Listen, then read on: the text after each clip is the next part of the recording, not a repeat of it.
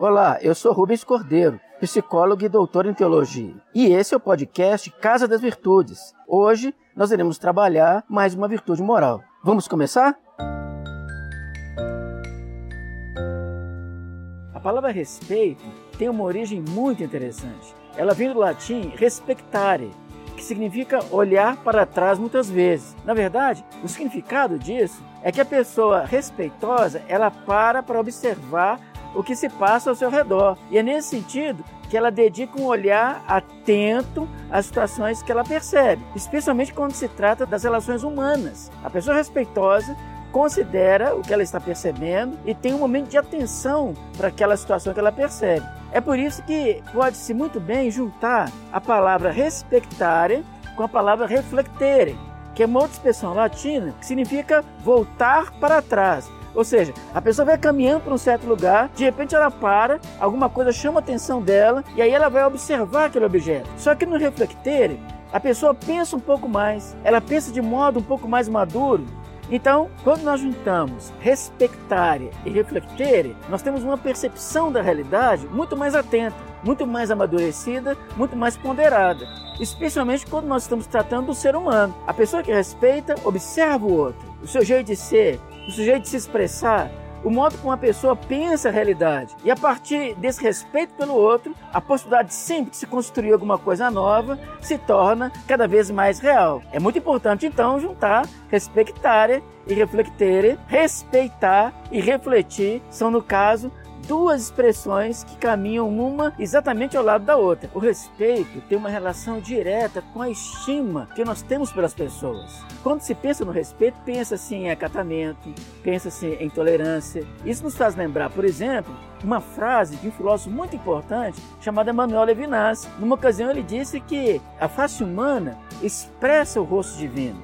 É uma ideia bem interessante porque nos remete à dignidade humana. Ou seja, não importa quem a pessoa seja, não importa a sua origem, não importa a sua etnia, os valores que ela defende, o que importa é que a pessoa tem que ser tratada com dignidade. Se é assim, a primeira coisa que nós pensamos é que de fato a dignidade humana é um valor tremendamente importante e ele só pode ser colocado em prática através do respeito. Nesse sentido, é que quando se pensa em respeito, pense em alguma algumas decisões que nós precisamos tomar. Nós temos que decidir, por exemplo, respeitar as pessoas em termos gerais, sejam elas quais forem. É preciso respeitar o sentimento delas. É preciso aprender a ouvi-las. Isso é fundamental se nós queremos estabelecer uma relação de proximidade. E no final de tudo, quando há respeito, há fortalecimento de laços. A convivência humana fica muito melhor e com isso nós passamos a conviver fraternalmente, a conviver como irmãos,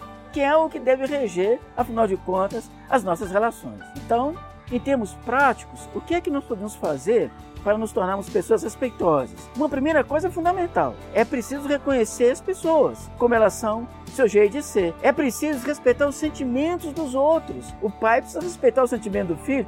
Vocês imaginam o pai que chega em casa do trabalho cansado? Esse pai que dá um tempo para receber o abraço do filho está respeitando o seu filho. Faz parte também do respeito considerar que as nossas reações, em algumas situações, precisam ser um pouco mais controladas para que o ambiente à nossa volta seja um ambiente muito mais leve, muito mais feliz, muito mais saudável. Tudo isso faz parte do respeito. Por isso, trata-se de uma virtude moral importantíssima, que não pode faltar de modo algum nas relações cotidianas que nós estabelecemos. É por isso que nesse momento nós podemos lembrar a pessoa de Jesus. Houve uma ocasião que ele, junto com seus companheiros de jornada, de caminhada, os chamados discípulos, ele disse uma frase que ficou eternizada. Ele disse assim: eu já não vou chamar vocês de servos, mas vou chamá-los de amigos, porque um servo não sabe o que faz o seu senhor, mas um amigo partilha todas as coisas. Por isso, na relação respeitosa dos benefícios que podemos alcançar, talvez o mais importante deles seja a relação humana muito mais intensa, muito mais forte, laços que não se quebram nunca mais. Gostou desse programa? O Caso das Virtudes é um oferecimento do programa Bene, formação ética e socioemocional em parceria com o Colégio Batista Mineiro. Para mais informações, acesse institutoexis.org.br/bene. Até o nosso próximo encontro.